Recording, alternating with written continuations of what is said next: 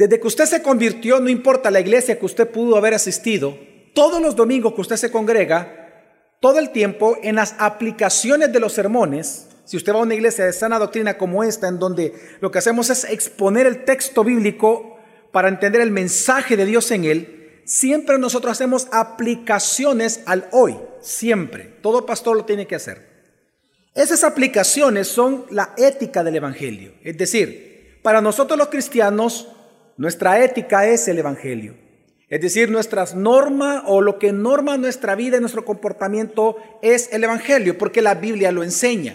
Una fe sin obras es una fe muerta. Por lo tanto, cada vez que nosotros nos embarcamos a estudiar la Escritura, nos encontramos con que el Evangelio nos habla de manera práctica también a nosotros hoy.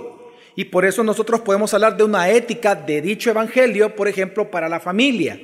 Hay una ética, por ejemplo, para el uso del dinero, que tenemos que ofrendar y ser generosos, por ejemplo. Eso le enseña la escritura, es decir, el Evangelio ya aplicado para nosotros, lo que se traduce en la práctica.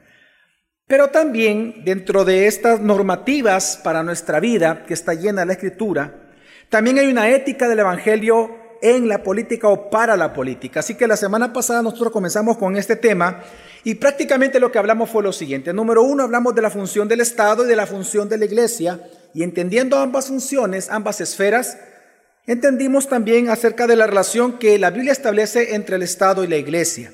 Hablamos, por ejemplo, un tema importante de la obediencia, que la obediencia civil al Estado es importante, es necesaria, es justa, pero es limitada. Hablamos de que cuando el Estado comienza a obligarnos a hacer lo que Dios nos dice que no hagamos, o cuando quiere evitarnos a que no hagamos lo que Dios sí nos manda hacer, en ambos casos la desobediencia civil al Estado no solamente es una posibilidad, sino que es una obligación cristiana. Pero también nosotros hablamos al final que hay un solo Señor a la cual la iglesia y el Estado debe de obedecer, y su nombre es Jesucristo. Pero hoy nosotros, en una segunda parte de dicho tema, vamos a ver cómo evitar la idolatría al Estado. Y al final, como una aplicación de todo lo que hemos aprendido, vamos a hablar de cómo votar con sabiduría. Por lo tanto, es mi tarea y mi esfuerzo en esta mañana va a ser convencerlo a usted de que lo único que evitará que más personas idolatren al Estado salvadoreño y a sus políticos es el Evangelio de Jesucristo. Porque Él es el Señor, porque Jesús es el Señor que gobierna con poder sobre todas las cosas. Así que mi tarea va a ser convencerlo en esta mañana que lo único que puede evitar que se siga idolatrando al Estado en nuestro país y aquellos que nos están escuchando en otras naciones de Latinoamérica, lo único que puede evitar eso es el Evangelio de Jesucristo, porque Jesucristo resulta que Él es el Señor quien gobierna por sobre todas las cosas, por sobre todas las naciones, para siempre. Así que lo voy a desarrollar en dos grandes puntos. El primero de ellos voy a hablar del poder del Evangelio contra la idolatría del Estado. Y en segundo lugar voy a hablar del poder del Evangelio para ejercer nuestra responsabilidad política. Así que el primer gran punto es el poder del Evangelio contra la idolatría al Estado. Si hay un texto que nos puede alumbrar mucho con respecto a cómo es la idolatría al Estado o qué consiste eso y cómo es que se da en una nación, es prácticamente toda la carta a los romanos. Así que quiero que me acompañen a la carta a los romanos capítulo 1. Versículo 1 al 7 es lo que vamos a leer. Pablo, siervo de Cristo Jesús llamado a ser apóstol, apartado para el Evangelio de Dios, que él ya había prometido por medio de sus profetas en las santas escrituras acerca de su Hijo, que nació de la descendencia de David según la carne y que fue declarado Hijo de Dios con poder, conforme al Espíritu de Santidad, por la resurrección de entre los muertos, nuestro Señor Jesucristo por medio de quien hemos recibido la gracia y el apostolado para promover la obediencia a la fe entre todos los gentiles por amor a su nombre, entre los cuales estáis también vosotros, llamados de Jesucristo, y a todos los amados de Dios que están en Roma, llamados a ser santos. Gracia a vosotros y paz de parte de nuestro Dios Padre y del Señor Jesucristo. Nosotros pensamos muchas veces, eh, se acostumbra cuando se predica de Romanos, que la idea central de la carta o la intención de Pablo escribir la carta se encuentra en los versículos 16 y 17, que son los más famosos que la iglesia evangélica conoce acerca de Romanos capítulo 1. Sin embargo, cuando nosotros hacemos una correcta interpretación del texto, nos encontramos que el objetivo de Pablo está escrito en estos versículos. De entrada, claramente él define cuál es el objetivo por el cual él escribe su carta a los cristianos que se encuentran en la capital del gran imperio romano.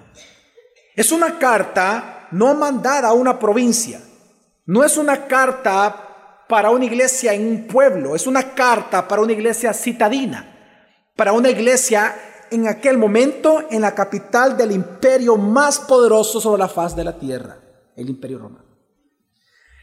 Entonces, en esta carta, en estos versículos que estamos leyendo, nosotros encontramos que la carta a los romanos traza el objetivo de todo lo que viene después.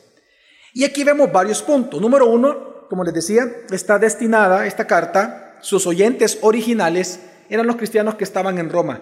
La iglesia cristiana en Roma, una iglesia que nació después de Pentecostés, cuando ahí se convierten algunas personas que estaban escuchando el Evangelio predicado por Pedro, luego ellos regresan a Roma y se cree históricamente, hay documentos que nos hacen ver de que no había más de cinco grupos, porque antes no había, no había templos, habían cinco grupos en casas en la capital romana y eso era toda la iglesia de Roma.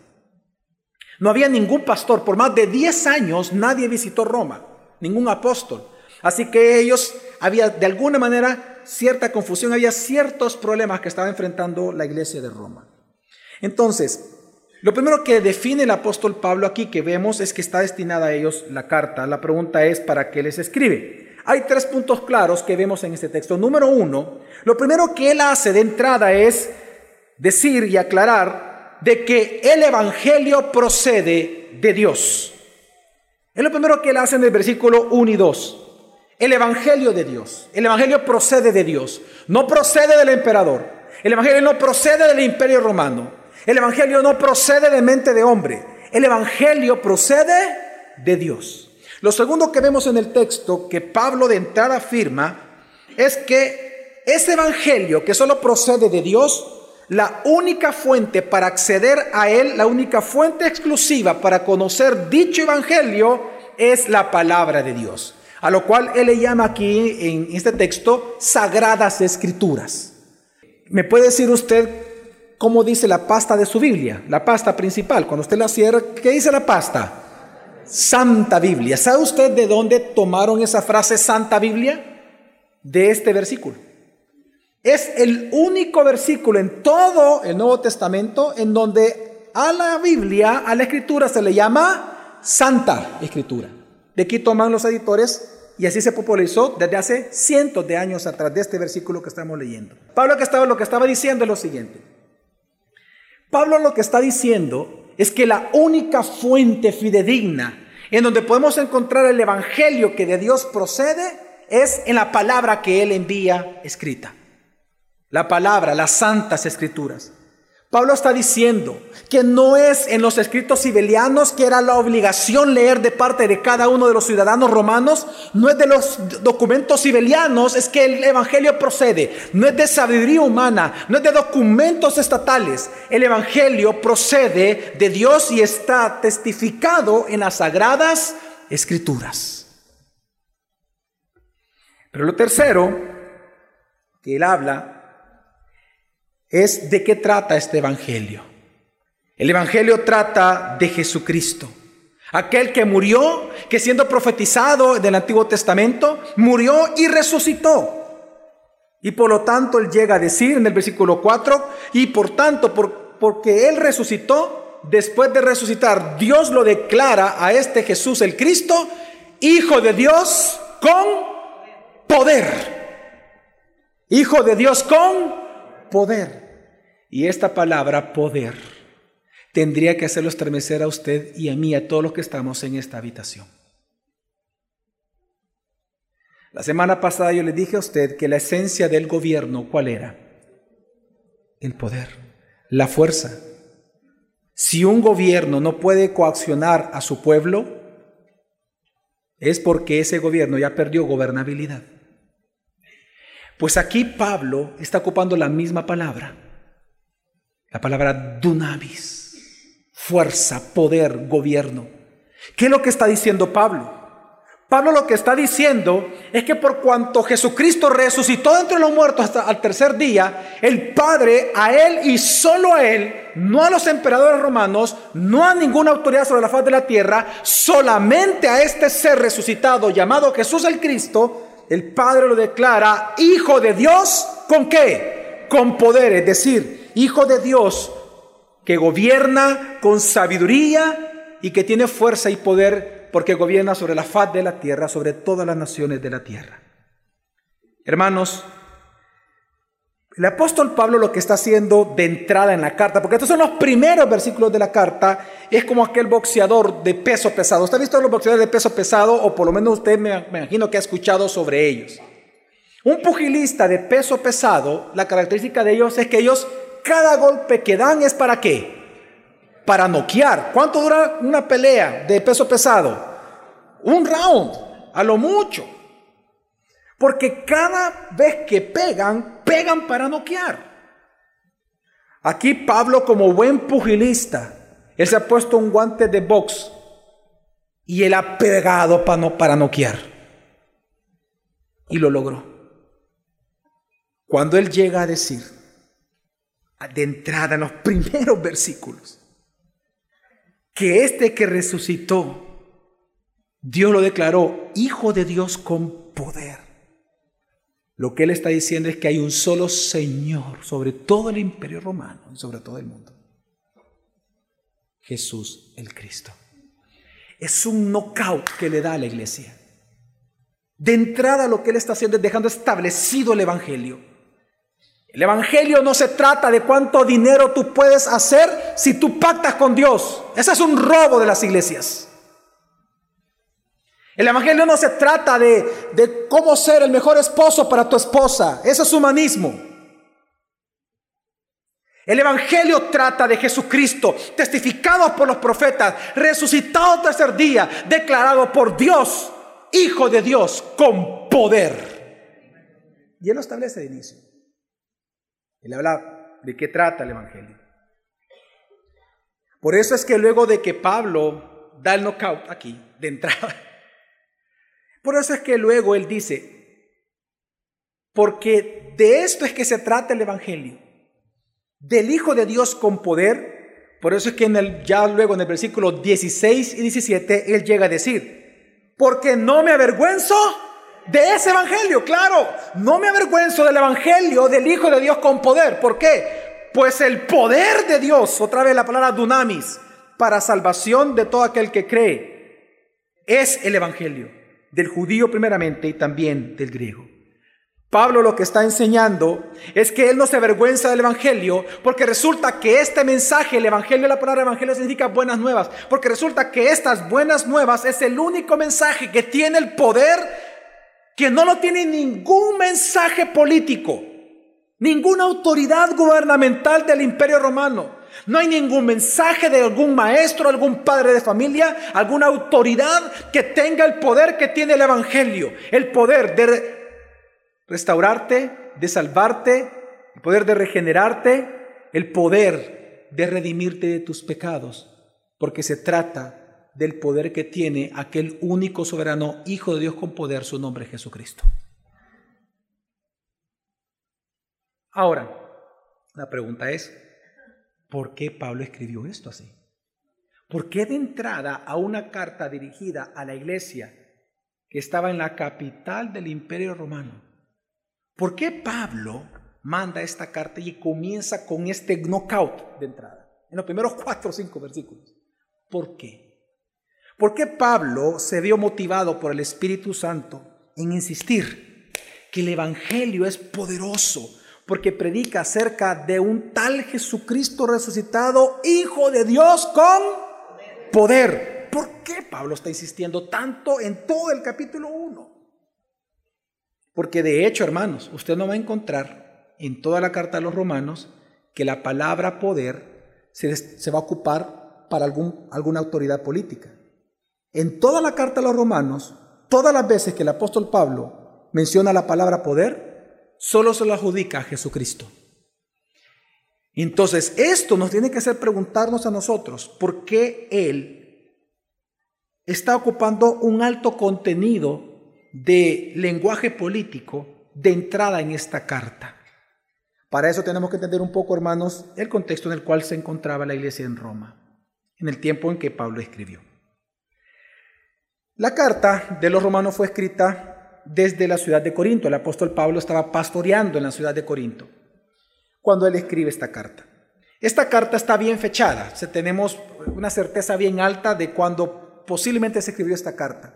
Esta carta está fechada entre el, 50, el año 57, 55, perdón, entre el año 55 y 57 después de Cristo.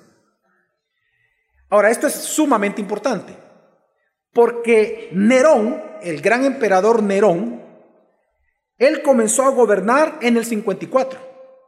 Entonces estamos hablando que la carta fue escrita cuando Nerón tenía apenas uno o dos años de ser el emperador. Ahora, eso es importante, porque cuando Nerón comienza a ser el emperador, diez años antes, el que había gobernado antes, Claudio llamado el Gago, él llevó al imperio romano a su máximo esplendor. Cuando Pablo estaba predicando en Corinto, y él escribe esta carta a los romanos, el imperio tuvo su máxima extensión como nunca antes y como nunca después la tuvo. Ellos llegaron hasta lo que hoy es Inglaterra. Y si bajamos a África, Egipto. Ellos lograron una extensión tan grande de tierra que por lo tanto con este emperador y con Nerón se convirtieron en el poderoso imperio romano poderoso imperio romano. Tan poderoso era para ellos el imperio que los emperadores en el tiempo de Pablo, cuando morían después de su muerte, eran declarados por el imperio como con un título bien importante. Se les llamaba hijos de Dios a todos los emperadores. En el tiempo de Pablo, muchos antes del tiempo, incluso en el tiempo de Jesús y antes, cada vez que un emperador moría, ellos exigían al imperio que todos los ciudadanos adoraran a dicho emperador y se le llamaba hijo de Dios. Hijo de Dios Flavio, hijo de Dios Tiberius, hijo de Dios Augusto, los diferentes emperadores que tuvo. Se le llamaba hijos de Dios. Era tan, tan fuerte la idolatría, la adoración del imperio de los ciudadanos a los emperadores, que incluso el emperador Domiciano en vida, él fue el primero, de ahí los demás lo hicieron, él fue el primero que en vida exigió ser llamado Señor y Dios. Y era obligatorio. Todos los que vivían en el imperio romano, bajo el imperio romano, tenían que llamarle al César, al Señor, tenían que llamarle Dios. Esto fue tan fuerte ya culturalmente que las monedas reflejan eso. Y usted puede ver fotografías de monedas reales del tiempo de Pablo conservadas al día de hoy. Por ejemplo, cuando Jesús habla de los denarios, ¿se acuerdan ustedes, hermanos? Los denarios tienen una inscripción que dice Dios o Divino Augusto, por ejemplo. El Dios Augusto o el Divino Augusto. Por eso es que cuando Jesús lo tratan de engañar, con el dinero, ¿se acuerdan ustedes que él toma una moneda? ¿Qué es lo que él dijo? ¿Dada al qué? ¿Por qué dijo al César? ¿Qué estaba ahí? Ahí estaba Augusto. Ahí estaba la imagen. Y decía que Dios. Dada al César, al Señor de acá, al Señor de acá, que ustedes creen, a él denle lo que a él le corresponde. Pero a Dios denle la adoración que él responde. Que le corresponde. De hecho, otra moneda con el áurea de Tiberius, así se le llama esta moneda porque está la imagen de Tiberius. Incluso en la inscripción se lee claramente que dice máximo pontífice, es decir, que no solamente él es Dios, sino que a Tiberius también se le llamó el máximo sacerdote de Dios para todo el imperio romano.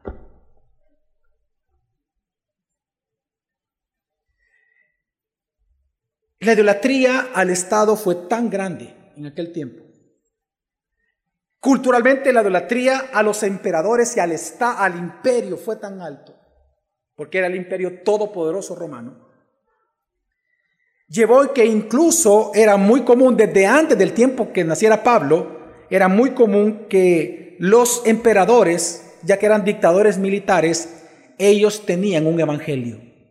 Y esto es importante entender de entrada para interpretar correctamente Romanos. Ellos tenían pregonadores que le llamaban evangelistas. Y ellos predicaban el evangelio del emperador tal. Ellos se paraban en las calles y cuando el emperador venía y antes de que entrara a la ciudad, ellos venían a pregonar y decían, he aquí que el Hijo de Dios Augusto viene aquí. He aquí el Evangelio de Tiberio. Y comenzaban a decir todas las proezas militares que habían hecho los emperadores. Eso es datos históricos que hay documentos. ¿Ok? No me estoy inventando eso.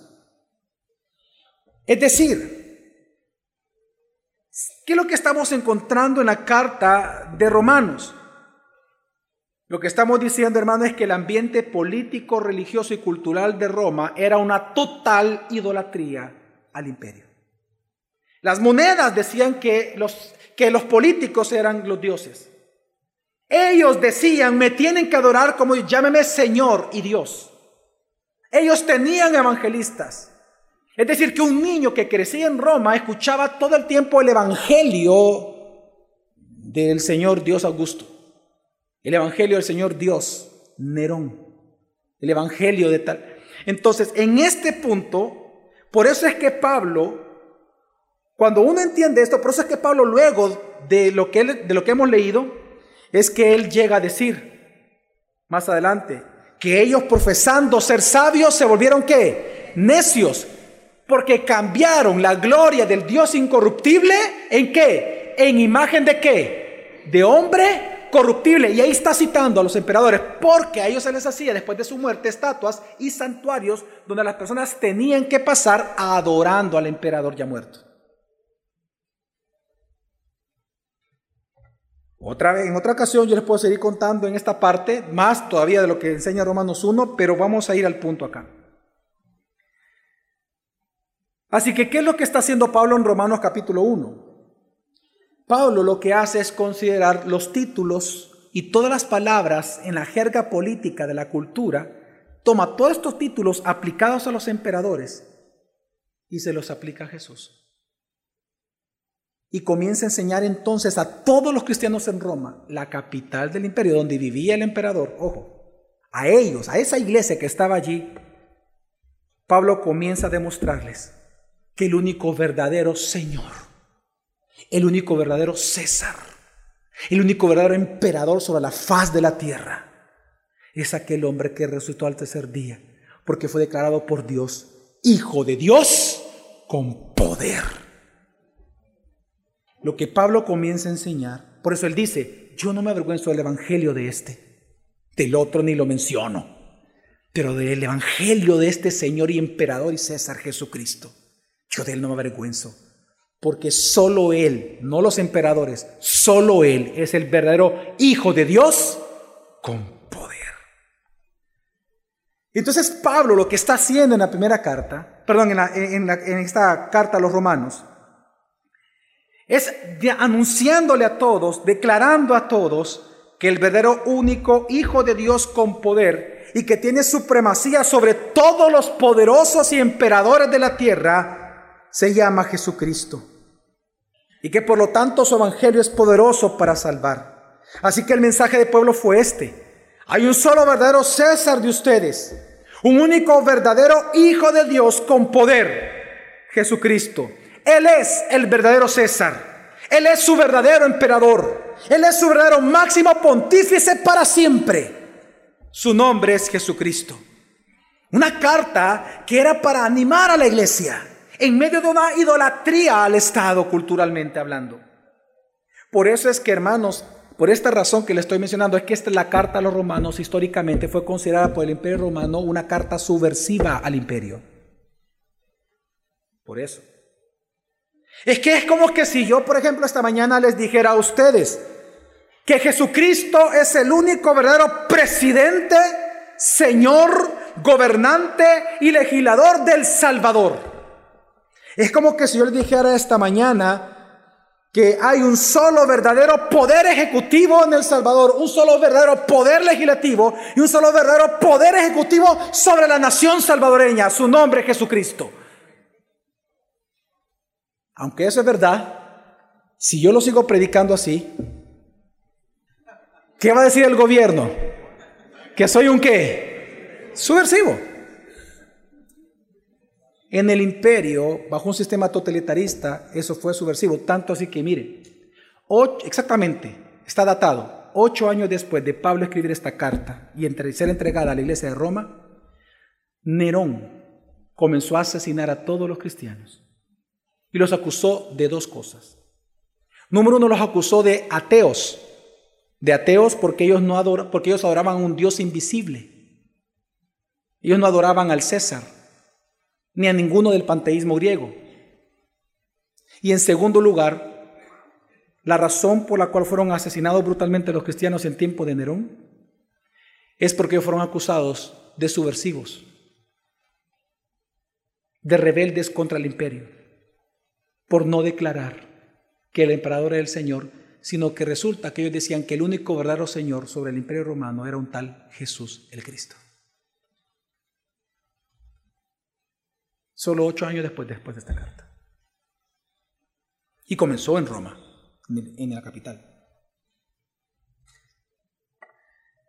Nuestros hermanos cristianos en Roma en aquel tiempo fueron perseguidos, torturados, asesinados bajo crímenes de lesa patria y lesa majestad, porque ellos declaraban públicamente, sin importar si eso ocurría en su muerte, ellos declaraban públicamente frente a todos que Jesucristo era el único Señor poderoso, verdadero emperador de los cielos y de la tierra, incluyendo sobre el todopoderoso imperio romano ante los ojos de los hombres. Por eso es que en la misma carta a los romanos es que Pablo llega a decir que si tú confesares con tu boca que, Jesucristo es el Señor, es decir, el César, serás que salvo. No porque, fíjense, no porque una declaratoria te salva, lo que él está diciendo es que recuerde que comenzaron a ser perseguidos. Lo que él estaba diciendo es, ¿quién es, ¿cómo saber que alguien es verdaderamente cristiano en la capital del imperio romano? Bueno, que si públicamente, a pesar de que va a ser muerto, declara que Jesucristo es el Señor y no Nerón. Eso era todo.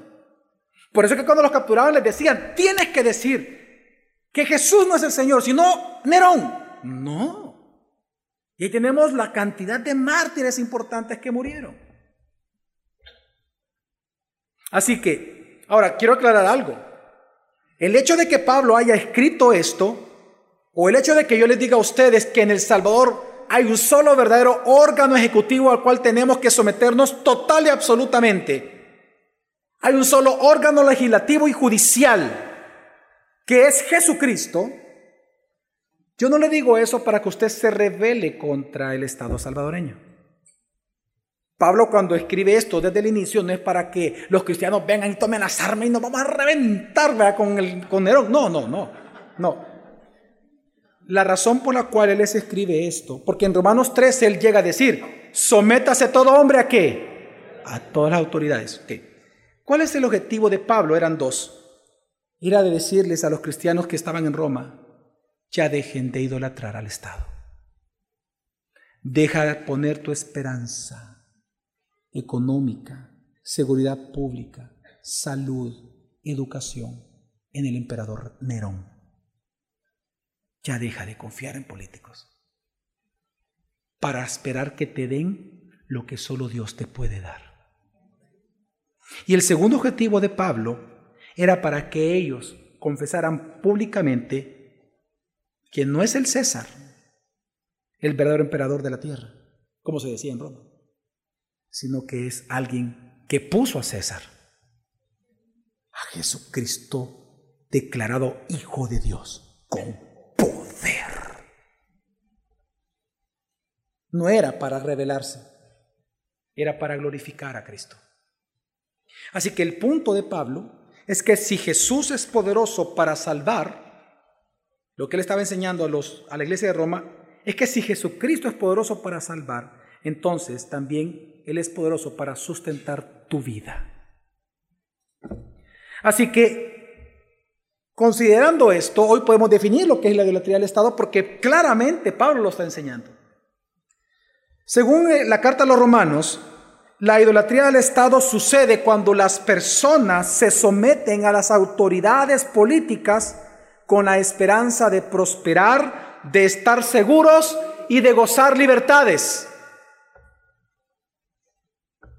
Cuando las personas comienzan a someterse voluntariamente a las autoridades políticas para obtener esto, es idolatría. La idolatría del Estado sucede también cuando se confía en algún personaje político, en algún sistema político, ya sea su ideología o en algún partido, como, como el instrumento que los va a llevar a gozar de una vida más justa. Eso es idolatría. Cuando una persona una vez más confía en que algún personaje político, ya sea su sistema, su ideología o su partido, será el instrumento para que gocemos una mejor estabilidad o una vida más justa, eso es idolatría. ¿Por qué es idolatría? Porque todas esas cosas son parte de las bendiciones que Dios promete dar a una nación que obedezca a su palabra y cuya plenitud de sus promesas sabemos que no será bajo ningún gobernante de esta tierra sino que nosotros sabemos que la plenitud de estas promesas las gozaremos hasta que el verdadero Señor, Rey, legislador, juez justo, Salvador, Hijo de Dios con poder, venga por segunda vez acá. En cielo nuevo y tierra nueva, ahí vendrá la verdadera seguridad eterna, paz eterna, justicia eterna, fidelidad para siempre. En este mundo, ningún político, político tiene tal poder. El único que tiene poder para hacer todo eso es el Hijo de Dios, Jesucristo. Entonces, idolatría al Estado es cuando las personas ponen su esperanza en que un partido, un sistema, una ideología, un personaje político valora estas cosas que solo Dios va a lograr en una nación. Ahora, el tema de la idolatría al Estado no es algo nuevo, hermanos. Esto aparece en toda la Biblia. Es bien común en la Escritura. José fue un profeta que Dios estableció para profetizar contra el reino del norte llamado Israel. El reino del norte, una de las razones por las cuales Dios les avisa a través de varios profetas, incluyendo Oseas, de que iba a ser llevado al exilio, él dice que una de las razones de este castigo era porque ellos idolatraban a sus gobernantes, por la confianza que ellos habían puesto en sus gobernantes y no en Dios, en aquello que solo Dios puede dar. Por ejemplo, en Oseas capítulo 7, versículo 11 dice la escritura, Dice Dios en su acusación contra el reino del norte, dice, Efraín es como paloma incauta, sin entendimiento. Llaman a Egipto, es decir, hay, cuando dice llama a Egipto está hablando de este asocio o alianzas políticas con el emperador de Egipto. Efraín es como paloma incauta sin entendimiento. ¿Por qué sin entendimiento? Dice, llaman a Egipto. ¿Acuden a qué? A Siria. Luego dice el 14, y no claman a mí de corazón. ¿Pero cuándo? Cuando gimen en sus lechos. ¿Y por qué gimían? Por el trigo y el mosto se reúnen. ¿Pero qué pasaba con ellos? Y se alejan de mí. ¿Sabe qué está diciendo Dios? Efraín, hablando de la nación de Israel, del reino del norte. Efraín es pobre. Ellos no tienen qué comer y andan buscando qué comer pero son como una paloma incauta, insensata. Porque ellos buscando el trigo y el mosto se reúnen para, para poder comer. En lugar de confiar en mí, que soy el proveedor de ellos y de todo el mundo, ellos confían en sus gobernantes. Paloma incauta es Efraín. Dios está dejando establecido que el gran problema de Israel es que ellos dejaron a Dios. Y confiaron en los gobernantes. Confiaron de que ellos iban a ser lo que iban a prosperar la nación. Grandes cambios van a venir. Más oportunidades para todos. La salud va a mejorar. Paz va a existir. Y Dios les dice, no claman a mí de corazón cuando la panza les duele de hambre. Y esto lo deja claro, porque ahí mismo en Oseas, el siguiente capítulo, tan solo en un capítulo después, capítulo 8, Dios les dice estas palabras en el versículo 4. Ellos establecen reyes que yo no apruebo y escogen autoridades que yo no conozco. Y con su plata y con su oro, es decir, lo que la plata y el oro daban estas autoridades al Estado y a la nación, con su plata y con su oro, ¿qué? Se hacen imágenes para su propia destrucción. Una de las razones por las cuales Dios castigó a Israel al exilio fue su idolatría al Estado, su idolatría a los gobernantes, en quienes han depositado su esperanza para ser protegidos, para prosperar económicamente o para gozar de paz o justicia social. Así que el tema de la idolatría del Estado no es algo exclusivo de Pablo en el tiempo de Roma, no, es exclusivo de toda la Biblia. Hermanos, hermanas, amigos y amigas que nos visitan, Hoy sucede igual en Latinoamérica. Quiero presentarles un video que aquí en Iglesia hicimos para que veamos a quienes Latinoamérica ha escogido como gobernantes. Ojo, no voy a presentar a nadie de Salvador por obvias razones, pero quiero presentar no de aquellos que prometieron y no ganaron, no. Tenemos que observar a quienes Latinoamérica ha escogido como gobernantes y bajo qué mensaje, bajo qué evangelio de ellos Latinoamérica los escogió. Para luego entonces preguntarnos, en vista a eso, ¿en quién realmente confía Latinoamérica? ¿En Dios o en los políticos o en la política? Veamos el siguiente video.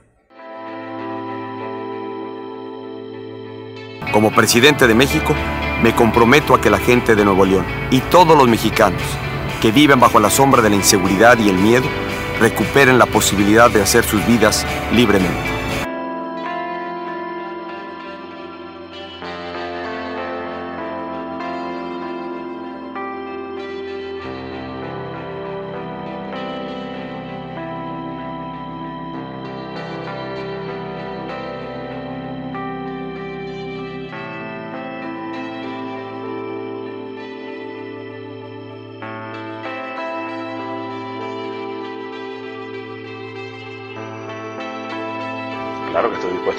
Solamente después de cinco años, yo he dicho que incluso antes, porque nosotros vamos a proponer aquí una reforma constitucional, una, una transformación del sistema político para tener una democracia verdadera, mucho más auténtica.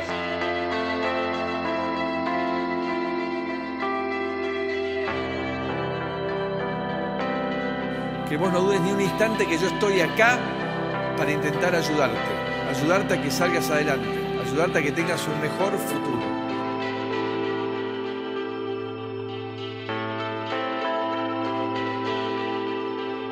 Nosotros tenemos un compromiso con la paz.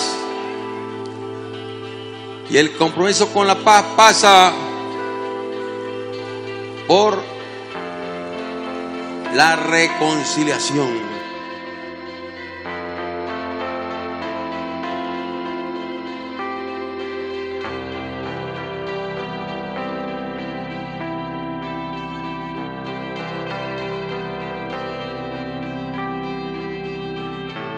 Si ustedes me dan su voto y me dan la victoria para el periodo 2019-2025, les juro que voy a encabezar los grandes cambios económicos y voy a hacer una revolución económica que sacudirá el mundo entero.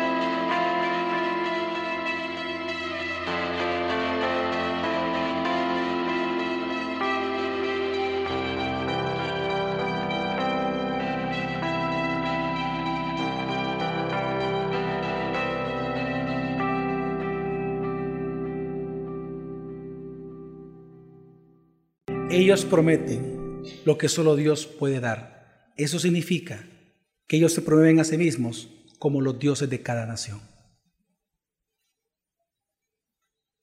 Iglesia salvadoreña, abre tus ojos a Cristo. Abre tus ojos a Jesús. Dale tu corazón solo a Cristo. Uno prometió, dice, una revolución económica que iba a afectar al mundo entero. Otro prometió ser el país más próspero del mundo por encima de Estados Unidos. Otro prometió libertades. Y otro habló una palabra que solo le compete al único verdadero soberano Señor, que es reconciliación. La reconciliación entre dos pueblos no se logra por un, por un político, por un partido político. Pablo, en el contexto de Romanos 1, él es ahí donde él llega a decir que el único que puede reconciliar entre judíos y griegos, entre esclavos y escitas, es aquel que resucitó al tercer día, declarado por Dios, Hijo de Dios, con poder. Su nombre es Jesucristo. Hermanos, ¿en quién confía Latinoamérica realmente? Sea honesto con usted mismo. ¿En quién usted realmente confía? En Dios. O en los políticos. Yo sé, yo entiendo que hay muchas necesidades. Claro que hay sufrimiento. Claro que hay carencias, hay problemas. Igual nosotros nos preguntamos como el salmista en el Salmo 121 que dice, levantaré mis ojos a los montes, ¿de dónde vendrá mi socorro? Claro que Latinoamérica gime de esta manera. Está levantando sus ojos todo el tiempo a los montes y sin embargo se pregunta también, ¿de dónde vendrá mi socorro? Mas sin embargo, la respuesta del salmista es diferente a lo que Latinoamérica ha escogido. El salmista llega a decir, mi socorro viene del Señor que hizo los cielos y la tierra. ¿Sabe qué le está diciendo? Él está diciendo que es el Señor. El que creó es el Señor. Porque Él creó, Él es el gobernador. Él está diciendo que es ese creador, por cuanto Él es el creador del cielo y la tierra, el que se enseñorea del cielo y de la tierra, el que gobierna soberanamente cielo y tierra, porque Él es soberano, mi socorro solo puede venir por aquel que me creó, mi Señor. Mi socorro solo puede venir por aquel que es verdadero gobernante. Su nombre es Jesucristo, Hijo de Dios, con poder, mi Rey, mi Salvador, mi legislador, mi gobernante para siempre. Y si nosotros leemos el Salmo 121, el salmista fuertemente dice eso, lo voy a leer, dice, levantaré mis ojos a los montes, porque es bien corto el Salmo, tú lo tienes ocho versículos. Levantaré mis ojos a los montes. ¿De dónde vendrá mi socorro? Mi socorro viene del Señor que hizo los cielos y la tierra. No permitirá que tu pie resbale, no se adormecerá el que te guarda. He aquí, no se adormecerá ni dormirá el que guarda a Israel. El Señor es tu guardador. El Señor es tu sombra a tu mano derecha. El sol no te herirá de día, ni la luna de noche. El Señor te protegerá de todo mal. Él guardará tu alma. El Señor guardará tu salida y tu entrada desde ahora y para siempre. Amén. Hermanos,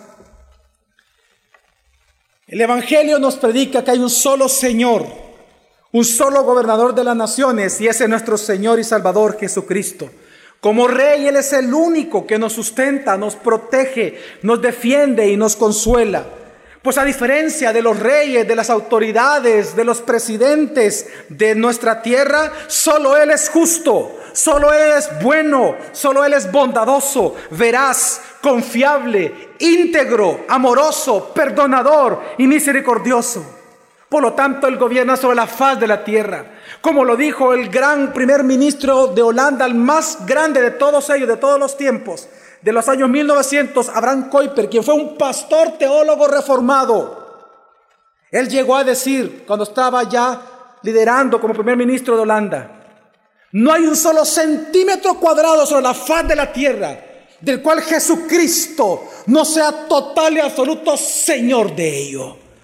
Y es que, hermanos, solo hay un solo Señor sobre la faz de la tierra y gobernante, y es Jesucristo. Por lo tanto, solo a Él debemos de alabar, solo a Él debemos de adorar, solo a Él debemos de buscar, solo a Él tenemos que poner nuestra esperanza, solo en Él podemos confiar y solo a Él debemos de anhelar por sobre todas las cosas. Porque hacer lo contrario no solamente recurre en pecado, sino que lleva a cualquier nación a la más triste condición de infortunios, de injusticias y de pobreza.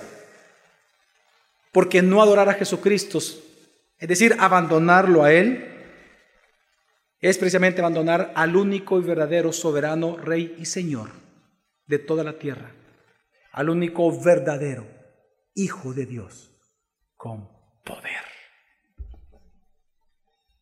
Por lo tanto, si tú has estado por años idolatrando la política, los políticos o al Estado, arrepiéntete. Hoy, esta mañana, arrepiéntete. Deja de estar idolatrando al Estado. El único que puede levantar tu familia, tu nación, es Dios. Es Jesús. Entiéndelo. ¿O acaso te has olvidado lo que también enseña Job en el capítulo 12, versículo 23? Job, hablando de Dios, él llega a decir que Dios engrandece a las naciones y las destruye. Ensancha las naciones, pero también las dispersa. ¿Quién es el único que puede sostener a tus hijos? ¿Quién es el único que puede levantar a tu familia? ¿Quién es el único que puede abrir, el vientre de una mujer? ¿Quién es el único que puede dar prosperidad a una nación? ¿Quién es el único que puede hacer que una nación como la nuestra no prospere tanto? Dios, no es un problema de la política. Es la soberanía de Dios sobre nosotros.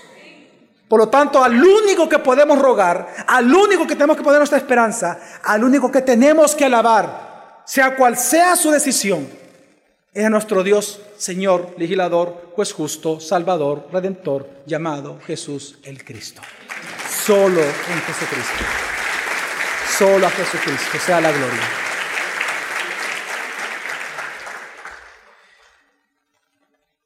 Y por todos estos principios que hemos hablado durante dos domingos, es que ahora nada más para terminar, de manera muy práctica, quiero hablar del poder del Evangelio para ejercer nuestra responsabilidad política. Porque fíjese, en estos dos días, dos domingos, hemos aprendido que el Evangelio nos manda, por ejemplo, a orar por nuestros gobernantes. Amén. Aquí lo hacemos en todos los servicios. También el Evangelio nos llama a someternos a ellos por dos razones. Romanos 13 nos dice que por, para evitar la espada, y la segunda razón por cuestiones de conciencia. ¿Ok? Tenemos que someternos a las autoridades gubernamentales. Pero también la Biblia nos enseña que tenemos que desobedecerlos cuando ellos comienzan a establecer leyes contrarias al orden creado por Dios. Cuando ellos nos quieren obligar a no hacer lo que Dios manda, o cuando ellos nos quieren obligar a hacer lo que Dios no manda, tenemos que desobedecer al Estado en esas leyes, en esas áreas, de manera legítima, no ilegítima. Pero el Evangelio también nos manda a votar, a escoger gobernantes, hermanos. Y quiero retomar lo que vimos hace unos minutos, Oseas 8:4, que dice, establecen reyes que yo no apruebo y escogen autoridades que yo no conozco. Si Dios parte de su condenación, de, de su argumento para llevarlos al exilio contra Israel fue este, significa de que hay que hay escogitaciones que el pueblo puede hacer de manera sabia, que el pueblo puede escoger gobernantes que Dios sí aprueba. Por lo tanto, la pregunta es cómo votar con sabiduría. Quiero hacer una aclaración. Yo no voy a mencionar ningún versículo bíblico porque los fundamentos bíblicos ya fueron dados dos domingos, hermano. Así que si usted quiere saber cuál es el fundamento bíblico, de los siete consejos, siete principios que usted tiene que considerar a la hora de votar, escuche el sermón del domingo pasado y el de ahora otra vez porque todos los principios bíblicos ya los mencioné. Solo voy a dar literalmente ya el principio práctico. Y, en segundo lugar, quiero decirle que si usted llega a pensar, porque obviamente estamos en un país en donde los que idolatran la política son muy fuertes en su jerga contra aquellos que simplemente opinan diferente a ellos. Yo quisiera decirle que lo que voy a mencionarle yo no estoy hablando, no he pensado en los partidos políticos del Salvador, ni en los políticos de acá, ni en la contienda política que viene. Hay un par de ejemplos para entender el principio que así ocupo lo que puede pasar ahora. Pero quiero que entienda que si, usted piensa que yo estos principios estoy hablando de algún partido, de alguna persona, mire, de verdad se lo digo, está total y rotundamente usted equivocado. Porque estos son principios para todo tipo de país, para todo tipo de persona, en cualquier parte del mundo y en cualquier época. Son principios atemporales porque vienen de la misma palabra. ¿Estamos de acuerdo, hermanos? Entonces, ¿cómo votar con sabiduría? Número uno, rápidamente, son siete, siete puntos rápidos. No se enfoque en la persona, no se enfoque en los candidatos nunca. O sea, por sí solos me refiero, por sí solos. Enfóquese en las propuestas políticas de ellos. ¿A qué me refiero? Mire, usted tiene que discernir las propuestas políticas. Los cristianos votamos por propuestas políticas. Usted tiene que preguntarse, por ejemplo, ellos van a apoyar o van a defender la dignidad humana en cualquier circunstancia? Porque si la van a defender y apoyar, entonces usted debe de votar por esas propuestas. Pero si no van a apoyar la dignidad humana desde su concepción, en el vientre de una mujer, entonces usted no puede ni debe votar por esas propuestas. Ya aplicada sería tal propuesta de tal político ¿Promoverá esa propuesta el aborto o no? ¿Promoverá la eutanasia o no? ¿Promoverá el matrimonio del mismo sexo o no? Porque si lo van a hacer, usted no puede votar por ellos. No debe. Puede, pero no debe. Ante los ojos de Dios. Una vez más, ¿dónde está el fundamento bíblico? Escuche el sermón de la semana pasada. Por ejemplo, debe de analizar, esta propuesta política incluye la reprensión de la maldad? Porque si no incluye la reprensión de la maldad, no hay que votar por esa propuesta. Usted va a ser responsable ante Dios de votar por los inicuos.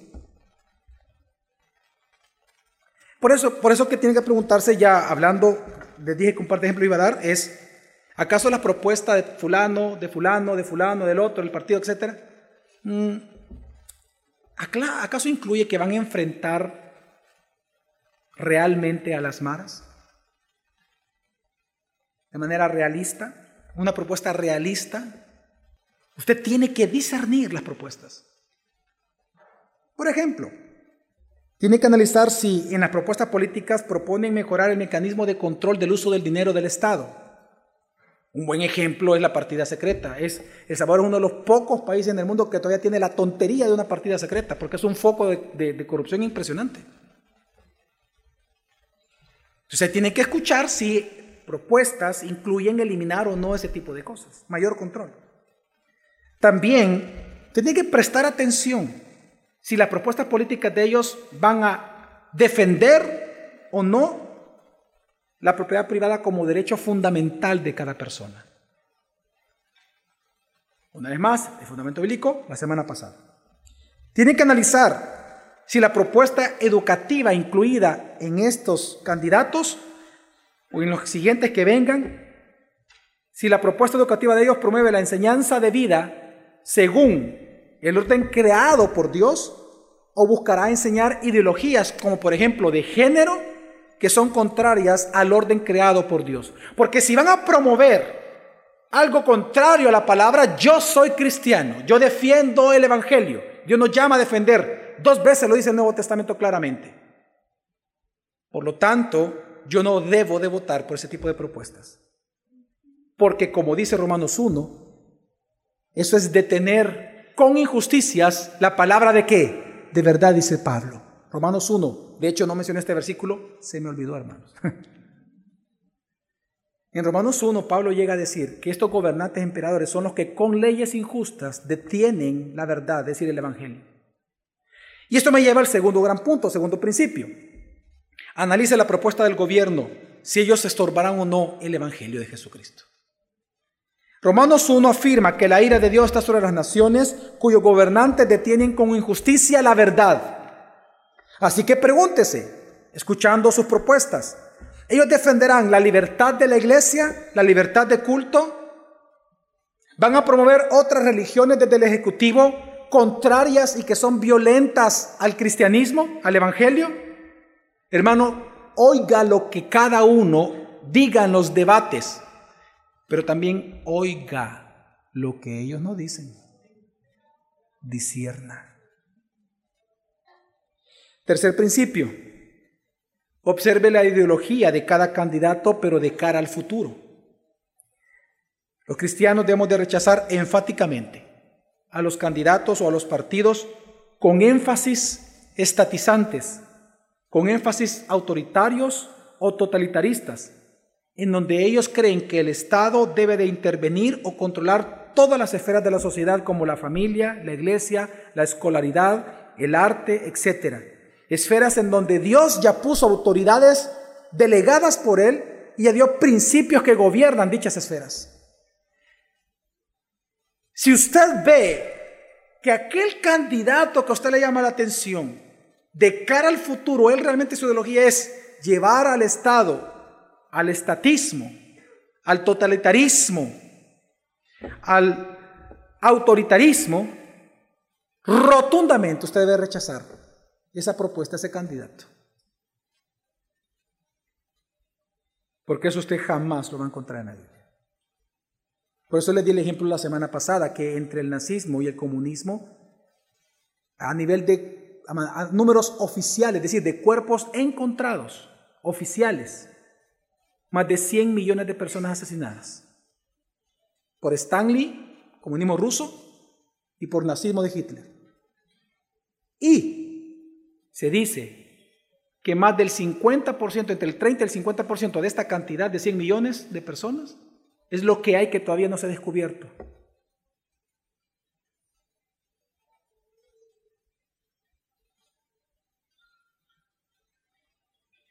En cuarto lugar, lo que enseñó la reforma, vote por candidatos comprometidos a un modelo de república. ¿Por qué la república? Mire, todos los modelos que crean, todos los modelos políticos de gobierno que crean los seres humanos son falibles, hermanos. Todos fallan porque son creados por hombres y a la vez son llevados a cabo por hombres. Obviamente van a fallar. Pero se ha demostrado en la historia que el menos, el que más promueve la democracia y la alternancia en el poder, que es importante, la alternancia civil en el poder, es el modelo de la república. Como le digo, todos son malos, todo falla. Al final la pregunta es cuál es el menos peor, como decimos en Salvador, vea, el menos peor. Es el modelo de la República. Por lo tanto, rechace a candidatos que ideológicamente son afines a perpetuarse en el poder, ya sea ellos mismos o su partido. Tiene que rechazar esas propuestas. Porque eso jamás lo va a encontrar usted en la iglesia.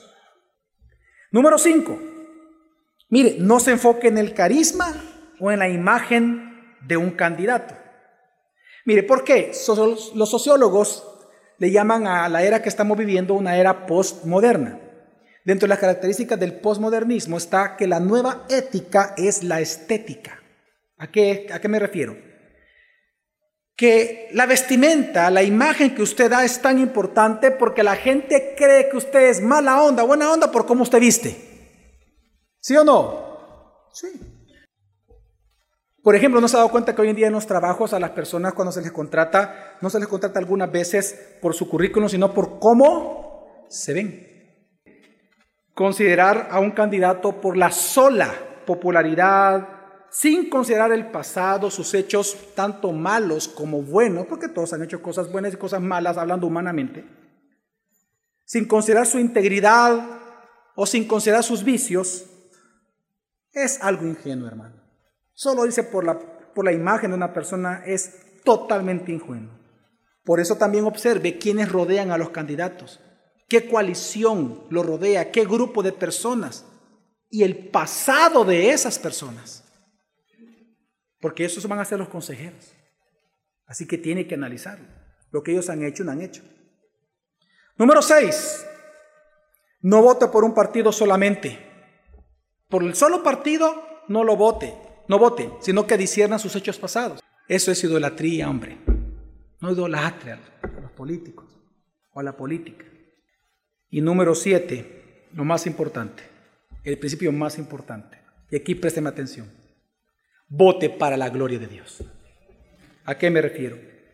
analice sus motivaciones por las cuales usted va a votar por quien usted quiere votar. Sus motivaciones, las suyas, las que nadie ve, las que solo Dios ve. Analízalas. Por ejemplo, ¿acaso usted va a votar por uno para castigar al otro? ¿Usted va a votar por un partido para castigar al otro partido? ¿Acaso usted va a votar por sus propios beneficios? ¿Solo por los suyos? No, es que yo sé que con este mi empresa va a resurgir. Por él voy a votar, por amistad. ¿Acaso tú vas a votar por estas razones sin considerar todo lo que te dije que examinaras anteriormente? Hermano, todo lo que nosotros hacemos en el día a día demuestra lo que hay en nuestro corazón. Amén. Y eso incluye el criterio para votar. Por lo tanto, para finalizar, solo quiero hacer esta pregunta. ¿Acaso usted votará para que Dios sea glorificado lo más que se pueda en el siguiente gobierno? ¿O acaso usted va a votar para que usted y sus intereses sean glorificados? Hermanos y hermanas, como cristianos debemos de defender la fe, la voluntad de Dios. Recordemos las palabras de nuestro Señor Jesucristo. Mi reino no es de este mundo. Por lo tanto, busquemos la gloria de Dios, la gloria de aquel declarado porque resucitó, Hijo de Dios, con poder. Amén. Vamos a ver.